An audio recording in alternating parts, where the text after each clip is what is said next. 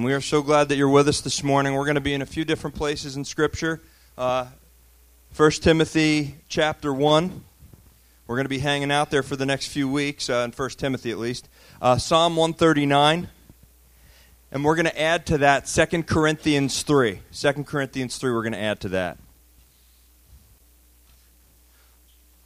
1 Timothy chapter 1, verse 12. Up to this point, Paul has introduced himself as an apostle of Jesus Christ by the commandment of God. He's told us that he's writing to Timothy. And last week, the very first thing he told Timothy is listen, stay behind at the church, protect the doctrine, protect the teachings, because the teachings are what we believe about God and what we believe about who he's called us to be. That's why it's important. That's what we studied last week. But this week he continues, almost like breaking out in the middle of the letter, and I love this. Um, it's 1 Corinthians, uh, 1 Timothy chapter 1, verse 12. Here's where we start today. And I thank Christ Jesus our Lord, who has enabled me, because he counted me faithful, putting me into the ministry. Although I was formerly a blasphemer, persecutor, and an insolent man, but I obtained mercy because I did it ignorantly in unbelief. And the grace of our Lord was exceedingly abundant with faith and love which are in Christ Jesus. This is a faithful saying and worthy of all acceptance that Christ Jesus came into the world to save sinners, of whom I am chief. However, for this reason I obtained mercy that in me first mm-hmm. Jesus Christ might show all long suffering as a pattern to those who are going to believe on him for everlasting life. Now to the King, eternal, immortal, invisible, to God alone, who, who is wise, be honor and glory forever and ever. Amen. Father in heaven, we just thank you again for your words of life, words of truth, words of hope. May these words stir our hearts today. As Paul continues to encourage and pour into Timothy, now he takes a break because he's reminded of what you have delivered him from and what you have delivered him for. May we be reminded of the same. In Jesus' name, amen. 1999 or 2000, somewhere around there, Stony Brook University. I had seen one too many doctor shows, ER, Chicago Hope, and the decision was made I was going to be a doctor.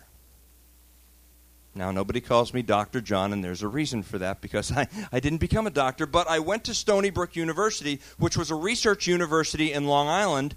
And in Chemistry 1, because there were so many people with the same aspiration, the class started out with 800 listen, 800 students in Chemistry 101. The very first test we took, well, 800 of us gathered in front of the wall where they posted the grades, and I looked for my grade. Was never particularly good in science, and as I was excited about being a doctor and the thought of being a doctor, I gathered with everybody else to look to see what my grade was and there it was 10. 10% out of 100. Yeah, 10% out of 100, which means I failed my first test miserably. But that's okay because out of 800 students, the highest grade in the class was a 67%. But 10%. And it was said that the test was really to weed out those that were just there, that were, would never make it through the program anyway. So the test was did you make it through the test? So, in other words, would I be able to sit there and look at the 10% and the next day come to school saying, I still want to be a doctor? That was the real test. It wasn't so much the information. Maybe you found that in your life because there's so many tests that we go through. Now, I stayed in that class, passed that test. For two years, I did pre med, took the MCAT, was accepted to med school. But then that was a test because when I found Jesus, it was about the same time I got accepted to med school and made a decision. I want to invest more of my time in God and my relationship with God, even though I'd done everything that it took received the letter to get to med school, and now today, where I'm at is where God wants me. In my mind, I passed the test because life is full of tests, is it not? Have you found that some of those tests are tests uh, of knowledge in school? So, in other words, if you took an English test or a history test or, heaven forbid, the geometry test. And if you've ever taken one of those tests, those are to test your knowledge of a subject. But then there's also the tests of skill. And you have to take these tests if you want to take on a trade. Or let's say if, if it's a test of skill, maybe a driving test. Now, I think of the driving test and I think of I 95 in the mornings. And I'm thinking that if a lot of those folks had to really take a driving test, they might not pass and the roads might have a lot less traffic on them. But that is a test of skills. But there are also tests that you take for your health. There are blood tests, things to see what's going on inside. So you take a blood test and it reveals ah you have low blood sugar or high blood sugar or then to see something that's going on in your lungs and you have x-rays and MRIs because the doctors can't necessarily see sometimes by looking at the outside so they have to test what's on the inside. All sorts of tests in this life. How many of you have had your patience tested recently? Ah. Okay, if you've had your patience tested recently, life is full of tests. Tests as we have challenged ourselves as a church. This WWJD challenge, by the way, we are meeting after church right behind that curtain. Anybody that's that wants to know what it is, or anybody that has challenged themselves to go through this book with us, well, as we ask ourselves, what would Jesus do? Every moment seems to be a test. And when you challenge yourself to that, it seems like well, if I'm going to ask myself, what would Jesus do? It seems like everything that we go through gets compounded and that the enemy is throwing everything but the kitchen sink at you. But we have a book full of people that went through tests. Adam and Eve went through a test. Cain and Abel went through a test. Abraham was tested. And the test reveals what? What's inside. The test usually reveals what's inside, for when we are pressed, people can see what comes out, they can see what we're made of. It's easy to raise our hands in church and it's easy to cry out amen and praise God when things are going well, but the real test is when you get pressed. And it's from that pressing that what we have is this thing called a testimony. Because there is no testimony unless you've been tested, unless you've been tried. And so when you turn on the TV, you have all sorts of testimonies, right? You have testimonies for people that have tried this diet, and this was me before, and this is me now, right? We have all sorts of testimonials about different diets, different workout plans. Uh, many years ago, I saw it advertised on TV. Is it Randy Couture? Is that how you say his name? Randy Couture. Got a door, got a gym. Now, Randy Couture, he's pretty built guy, pretty cut guy, pretty stocky guy and I see him working out on this equipment, and all you have to do is hook it up to your closet door. And if you just do 12 minutes a day, you'll look like Randy Couture. Oh, I did it 12 minutes a day. Then I did it 20 minutes a day. Then I did it 30 minutes a day. Then I took the thing off the wall and I put it where the rest of the workout equipment in the house is in a place where I could put my laundry on it. All right, I saw this, but people were giving their testimonials about how this changed their life because that's what testimonials are. That's what a testimony is, and that's why this message is so important. The message title is Special Ingredients for a Story That Matters because you all have a story. And in God's economy, when you align your life with Jesus Christ, that's when your story becomes your testimony, and we're going to talk about that today. There's who I was, there's what changed me, and there's who I am today because of it, how it can change you, and to God be the glory.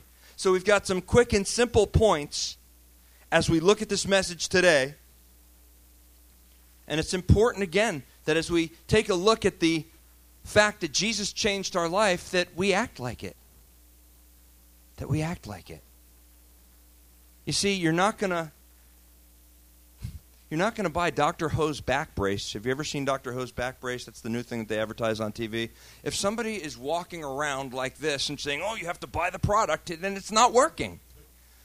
All right, if somebody is saying, okay, well, this product helped me lose weight, and you have the before picture, you have the after picture, but now they're trying to sell it to you and they put the weight back on again, you might not be likely to say, okay, well, that plan isn't working.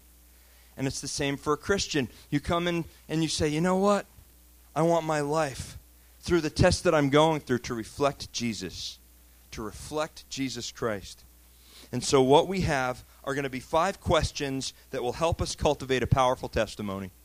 Five questions that we can ask that will help us cultivate a powerful testimony. And so we start back in 1 Timothy chapter 1, verse 12.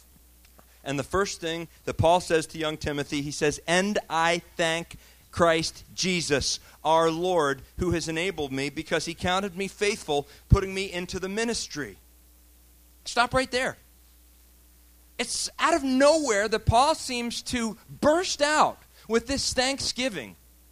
He seems to just burst out out of nowhere. He was talking about doctrine and the importance of Timothy protecting the doctrine. Now, out of nowhere, can you just see this? And have you ever had those moments in your life where you know what? I'm just so thankful.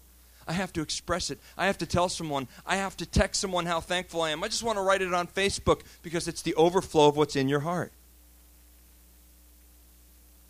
Who is he thankful to? Christ Jesus. He's thankful to Christ Jesus. And that's the first first part, the most important part of your testimony. The first question is who is your testimony about? One of my favorite things to pitch from up here is the Total Gym. Because I've seen Chuck Norris using it for years. And so when I use this product, I'm like, okay, this is cool. But when I watch the commercial, I don't want to buy Chuck Norris. I don't think I want to buy Chuck. No, I don't want to buy Chuck Norris. What I want to buy is the product that's helping him. And, and Chuck says it. He says, Well, look at this. I wouldn't have these guns if not for the Total Gym. I look at that and I say, I want Chuck's guns. So I'm going to have the Total Gym. All right? And so the commercial, the testimonial, we know the product or know the person that changed your life. I know that it's Jesus that gave me everything that I have. Everything that I have, everything that I do is because of him. And Paul just wants to break out, almost like if you've ever seen those musicals, like the sound, uh, the Sound of Music, or or West Side Story, or any of those musicals. What happens in those musicals? the way that they're formulated is that somebody is so overcome with emotion that they just break out in song. Like if it was the Elvis musicals, I've, I've been watching some of those musicals lately, and it's like a, you know, the, the, the plots to these movies. A trapeze artist finds love in Maui. I'm like, wow, what a plot that is. But Elvis Presley in those movies, it's like when something happens, he's just got to sing about it, right? But that's the essence of the musical. It's like something happens, you're overcome with emotion, and you break out in song. Well, here, Paul breaks out in thanksgiving. I thank Christ Jesus our Lord who has enabled me, strengthened me, putting me into ministry. This is a theme in Paul's writing. He acknowledges where his strength comes from, and this man needed some strength. For it's when he started in ministry, that's when he endured the challenges of his life. Things didn't get easier. When Paul started in ministry, when Paul accepted and received God's calling for his life, what happened was, well, every time he would go on a boat, people would say, okay, well, the boat's full, because every time Paul would get on a boat, it was shipwrecked. Okay, Paul was beaten to within an inch of his life, beaten to the point of death, imprisoned multiple times. In one of his letters from prison, Paul writes that famous, famous verse from Philippians 4 Verse 13 I can do all things through him who gives me strength. Paul knows where his strength comes from. But we're always trying to deny where our strength comes from. A lot of teaching today, even from the pulpit, would tell you to reach down for that something deep inside of you. I've tried that. And every time I do that, I fail miserably because on my own strength, I can't do all things. I can do all things through Jesus Christ who strengthens me. Years ago, there was a movie that came out in 2010, 2011 called Soul Surfer. It's about a young surfer named Bethany Hamilton, a championship surfer, and in 2003, uh, was a shark attack that took her arm.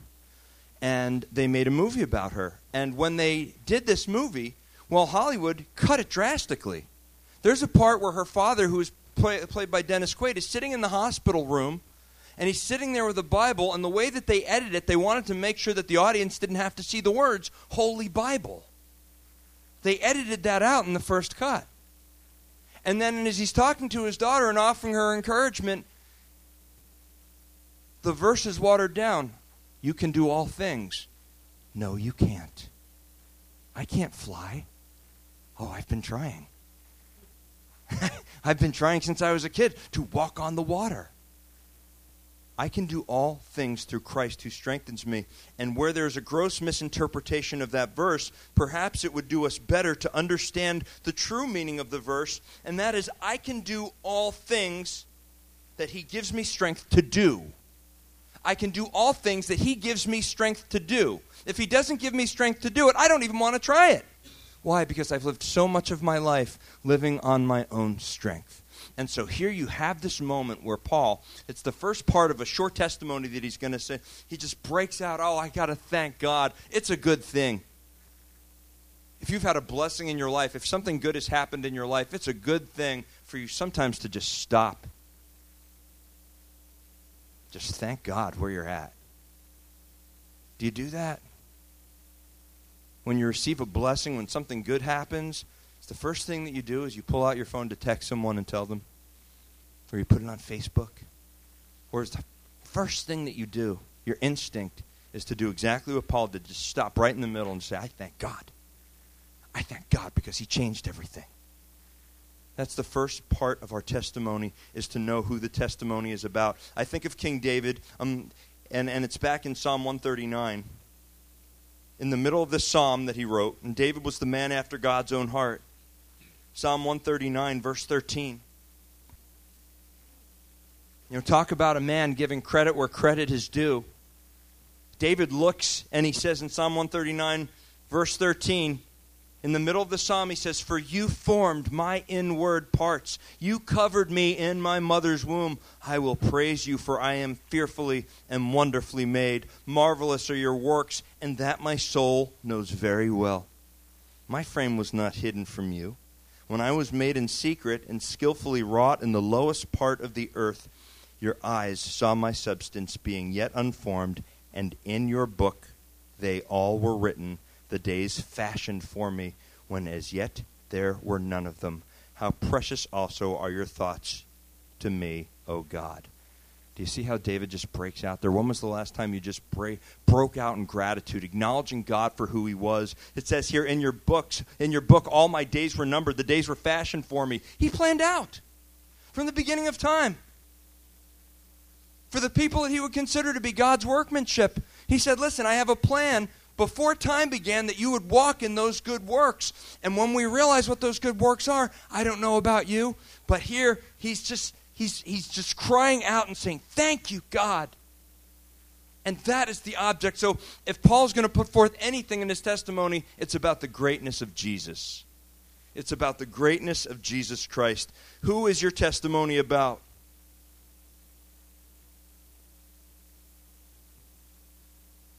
If you made it through cancer, was it more the doctor? More the hospital and their staff? If you got another day of sobriety? Don't you know it's Jesus? Don't you know that it's Jesus? That's who your story is about. See, sometimes these testimonies begin with that moment that you said, you know what, I'm a sinner, I need a Savior, I'm giving my life to Jesus. And that was that life changing moment. But for somebody here today, maybe it was just an effort to get out of bed. And that's your testimony for this day. Jesus got me out of bed. I don't mind admitting from here, I had one of those days yesterday. Quite honestly, I had one of those days where I just, I, I was struggling to get out of bed. I was in a battle for my joy yesterday. And the battle for my joy took me from the bed, not up to be functional. It was all I took yesterday to get me to my knees. And when I got to my knees, I remembered the promises of God. And when I remembered the promises of God, as David encouraged himself from the Lord, maybe there is those moments where you've been down and you got on your face and God strengthened you because that's what He does best. See, if I functioned yesterday or today or tomorrow, it's a testimony to Him. It's simply a testimony to Him. And so that's the first thing. Who is your testimony about? That's the first question that we ask. But now Paul says, and he's very honest about who he was. We love this about Paul. Verse 13, he says, Although I was formerly a blasphemer, a persecutor, and an insolent man, and then later he says that he was, a sin- he was the chief of sinners. So this is the second question. After we ask who is our testimony about, who were we before Jesus? Who were you before he entered your life? Paul says he was a blasphemer, he was insolent, he was a persecutor. For anybody that knows the story, you know that he was the man that was persecuting the Christians. That's who he was. That's who he was. And here's the beauty of it. It's like some folks take a look and they take a and, and they say, you know what? The things I did in my past, they say, Pastor, you don't know who I was. No, I don't know who you were, but I know who I was. And God knows who you were. And you're still in a place today that He wants to talk to you, no matter what you've done, no matter where you've been, no matter who you've hurt, no matter how you've been hurt. He invites you into his home today and he says, You're welcome here. Paul was persecuting the church to the point of consenting to someone's murder. For all intents and purposes, he was guilty of murder. So, whatever it is you're guilty of in here today, God says, listen, you're welcome, but you have to be real about who you were. We have to be honest about who we were because in the Christian life, it's kind of crazy. It's kind of crazy to think about who we were and how God specializes in taking the most messed up of us and saying, I'm going to use them for ministry. That's so messed up. The fact that I'm up here is insane to me. The fact that I get to teach God's word day in, day out. My resume was terrible of the man I was. It was terrible. And it's awfully funny to me that sometimes, if you've ever applied for a job, have you ever gone to a job and the, the person that was interviewing you? I used to be on the other side of this. I was a nursing supervisor for years on a hospice unit, and I used to ask the same question What is your weakness? I love that question. There's nobody on this planet that is ever honest about it. What is your weakness? Some people will say this I care too much. Right? That's my weakness. I just, I, I care too much. Huh. Or they would say, I'm, I'm too conscientious. What's your weakness? I work too hard. That's my problem. I work too hard. Can you imagine if somebody went in there and they said, What is your weakness? and they really got honest? What if they went in there and they said, What is your weakness? I have crippling anxiety. When, when, when things get stressful at work, I crumble, I go down. Hired.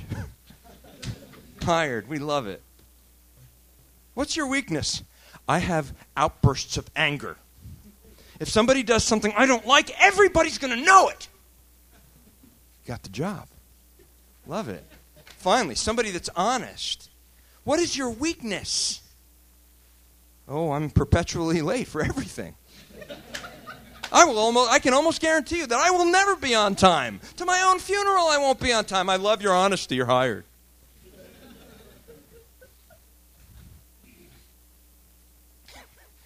Paul says, I was a blasphemer, insolent, persecutor. I persecuted the church of Jesus Christ. And I know that that was something at this point when Paul's writing it, then when he's thinking about who he was, he's thinking of what he was delivered from. Wow. I was all of these things. This is who I was, but it's not who I am, praise the Lord. I walked into the church messed up, and that was the day that I heard God say, I can use you. But Lord, I did. I can use you. But Lord, you don't. I can use you. I can use you because I know who you are, but I know who I am. That's God. See, there's who you were. But who you were doesn't have to define who you are. You come into God's house, and no matter what your past was like, where you've been, what you've done, there are two words for you welcome home. Welcome home. Although I was formerly a blasphemer, persecutor, and an insolent man, but here's the moment that everything changes. But I obtained, second half of verse 13, I obtained mercy. Mercy is getting that thing or not getting what you deserve. I obtained mercy, not getting what you deserve, because I did it ignorantly in unbelief. He was persecuting the church. He was persecuting the church passionately. Persecuting the church passionately but he did it ignorantly and unbelief. He didn't know Jesus, and the grace of our Lord was exceedingly abundant with faith and love which are in Christ Jesus. Stop right there. What are the ingredients for the changed life? Because this is the third question. If the first question was who is your testimony about, and the second question was who you who who you were before Jesus, the third question is what changed? Here's what changed. Somebody came along and showed me mercy. Mercy. I didn't get what I deserved. I thought that the ham- I thought I was going to walk in and that the hammer was going to come down on me and he just said, "No, come sit with me." The prostitute is thrown before Jesus. She's thrown before Jesus. She's expecting the rocks to start flying. Jesus shows her mercy. See, there are four words that are such an important part of our testimony that you see here there's mercy, there's grace, there's love, and there's faith. What an amazing combination to change someone's life. Those four words. When you didn't get what you deserved, but then you were shown grace, you were given something that you didn't deserve. And then he shed his love on you, which is the most powerful force in the universe. And then faith. This combination is a powerful, life changing, game changing combination. It's the greatest agent of change in healing a heart that's been broken. Is the love of God. This mixture is combustible. It is so powerful. When you go to the hospital and you're ill, the flu going around, what they'll do is a lot of the times you're having trouble breathing. I'm having trouble breathing, and what they'll do is they'll give you maybe they'll give you a steroid, maybe they'll give you antibiotic, they'll give you IV fluids, they'll give you a combination of things that work together to heal you. Well, there's no greater combination than what God has mixed together in His grace and His love and His faith and His mercy. God puts to, together powerful combinations of things. I read this on Facebook, and you know, if I read it on Facebook, it has to be true. Now, we know that hydrogen is an explosive gas, yes? Hydrogen is an explosive gas. We know that O2 promotes violent combustion, yes? Yet in God's economy, watch what he does. He puts them together and he puts out fires. Isn't that crazy? Isn't that insane? Let me ask you something. What was the greatest agent in changing your life? Was it somebody that took this and kept smacking you with it? Beat you over the head with it? Shoved it down your throat? Or was it somebody that showed you the love of God? Because so often, that's what has changed our lives. And then after our lives have changed, well, instead of using mercy, we try to bring them to justice to change them. Instead of loving them, into change. We try to do it the other way. When the greatest change in our life was, be, was, was because of the very fact that God loved us. Put in the right environment, and there's the love of God, and the grace of God, and the faith of God, and the mercy of God. It's the right environment, and that's when a life explodes. I love what one of my favorite pastors says about this. Tony Evans, he talks about the kernel of popcorn. And when you first see a kernel of popcorn, it is hard and it is tasteless. And what happens is, is that you put it in the right environment. There's moisture inside of that kernel. And when you put it in the right environment, what happens is that heat and steam rise inside the shell. The shell can't withstand it. And now what you have is pop, pop, pop, pop, pop, pop, pop. And now you have this soft, fluffy, buttery, tasty popcorn. Boy, am I hungry. and that's how popcorn is made. And what does God do in the life of the Christian? What changed for you? Was it a person that came in your life and just showed you this uncommon love? Did you go to church one week and you said, you know what? I felt the love of God there. I'd gone to church before, but it was so, so form, so so re- religious, so ritualistic. You came in here, somebody gave you a hug and they said, "Hey, you know what? I'm so glad you're here today. We love you." That's the most powerful agent of change in a life. So know what changed it for you. I know what changed it for me. When I came down here wanting to be a doctor, I started going to church. My old pastor, who baptized me when I was just a pup, when I was about 11, 12 years old, he baptized me. I saw a man that had real problems, and especially in ministry, he had been through it. Real problems, but a very real faith. At that time, I met my wife also.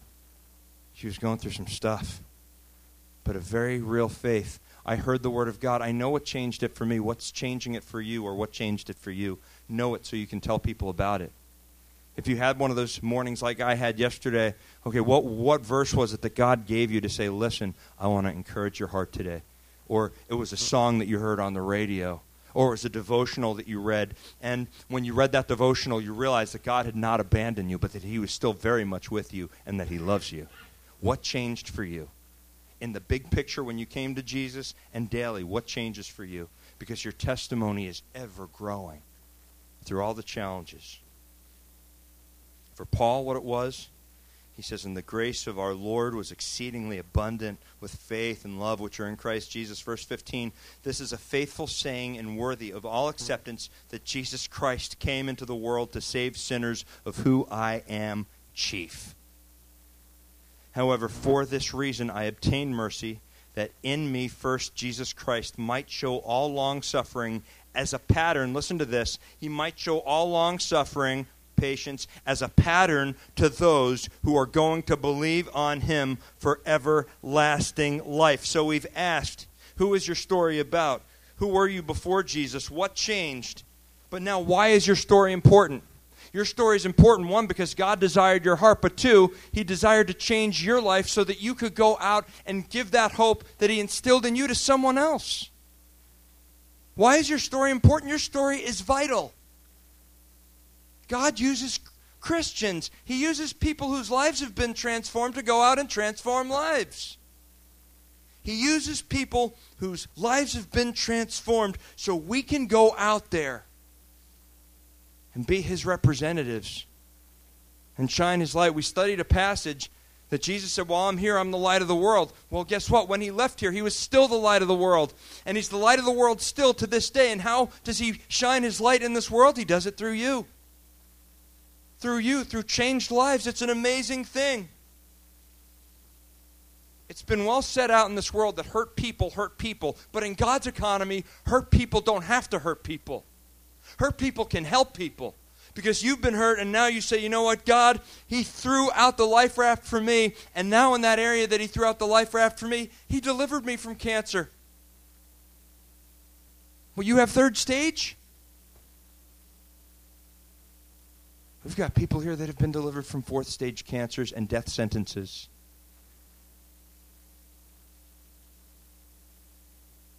He delivered you for another day of sobriety. We have people in here that have been sober a few days, some over 40 years. Why did he save us? Because you become the emissaries of hope. I want to read you a verse from 2 Corinthians. Again, this is Paul.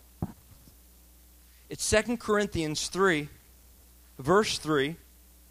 2 Corinthians chapter 3, verse 3. And I found this right before the study today to share it for today's message.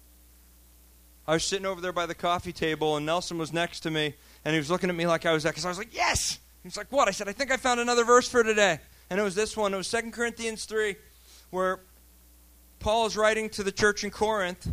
He says, Clearly, you are an epistle of Christ, ministered by us, written not with ink, but by the Spirit of the living God, not on tablets of stone, but on tablets of flesh, that is of the heart. You are God's love letter to the world. We've got His Word in front of us, and when He puts His Word inside of you, you become God's love letter to show people the love of Jesus Christ. And I would uh, simply ask you this how's their reading? If you're His letter, if you're His love letter, how is their reading? It's cliche to say it because it's said so often, but you might be the only Bible someone ever reads. How's their reading? How is their reading? Why is your story important? Your, your story is vital. Unless you keep it to yourself. Unless you keep it to yourself. Why? Your story was meant to be told. Because you all have a circle of influence, and that's the ministry. We all have this calling into ministry that because Jesus saved you, we have the responsibility. If there are people that are drowning and dying and sick and suffering, to let them know that there's hope. That's why you've been put on this planet if you've received that hope yourself. That's why your story is important. Your story is very, very important. The problem is this is that somewhere through the course of your life somebody made your story feel not important for some of you. Some some folks that were in your life, maybe it was a parent, maybe it was a teacher, made your story feel very unimportant. But that is so contradictory to God's word and, and in the economy of God. That's not what he's about. He says, For this reason I obtain mercy, that in me first Jesus Christ might show long suffering as a pattern to those who are going to believe. As a pattern. He wants to expose that pattern to those out there so that they see a changed life in you, knowing that no matter where they've been, a life can change. And that brings us to the end of this passage, verse 17, where he says, Now to the King, eternal, immortal. You see, you see how Paul just he just takes a few verses, five, six verses in the middle of nowhere, just to give this testimony, and now he ends it by just saying, Now to the King, eternal, immortal, invisible, to God who alone is wise, be honor and glory forever and ever. Amen. There's who he is, that he's one he's done in your life, and we sandwich the testimony by remembering this. By remembering who was the story about in the first place. It's about Jesus. Your story is about Jesus, and that's when your life becomes powerful. When your life is aligned with his life, that's when your life becomes whoa.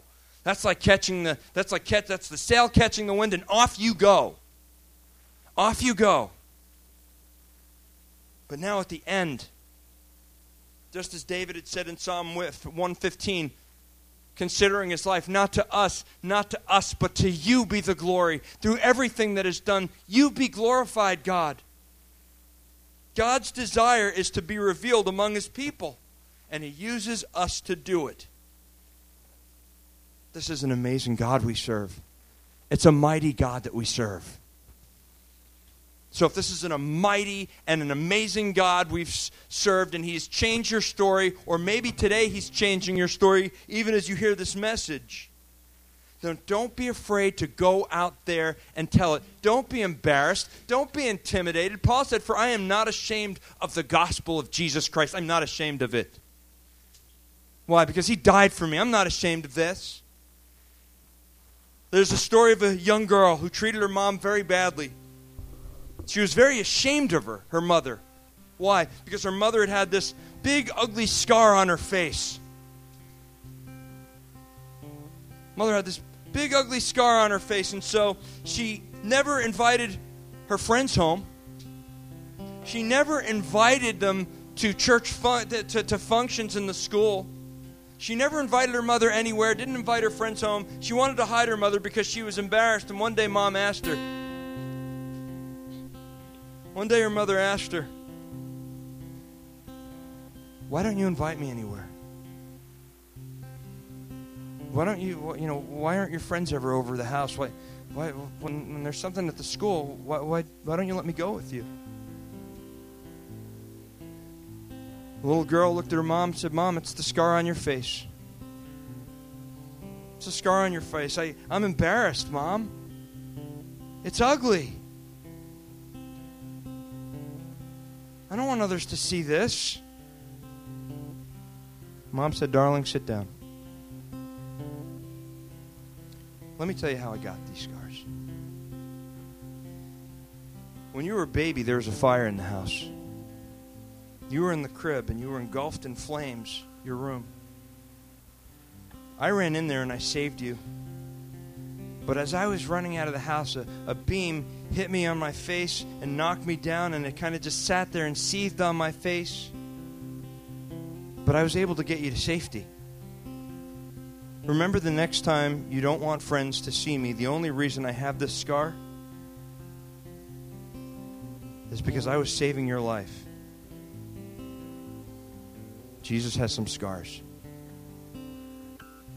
He's got scars in his hand, scars in his feet, scars in his side.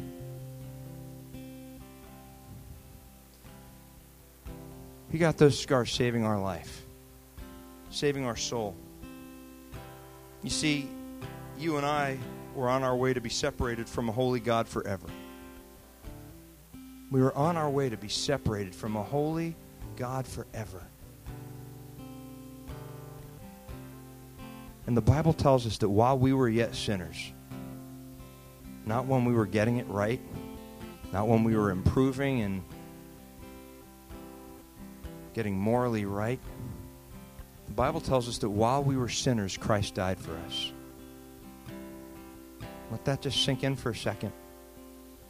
That while we were sinning, that's when he demonstrated his love for us. So many people might have walked out on our life when we were messing up, but that's not Jesus. While we were sinning, Christ died for us. That's how great the Father's love was for you. That's how great the Son's love is.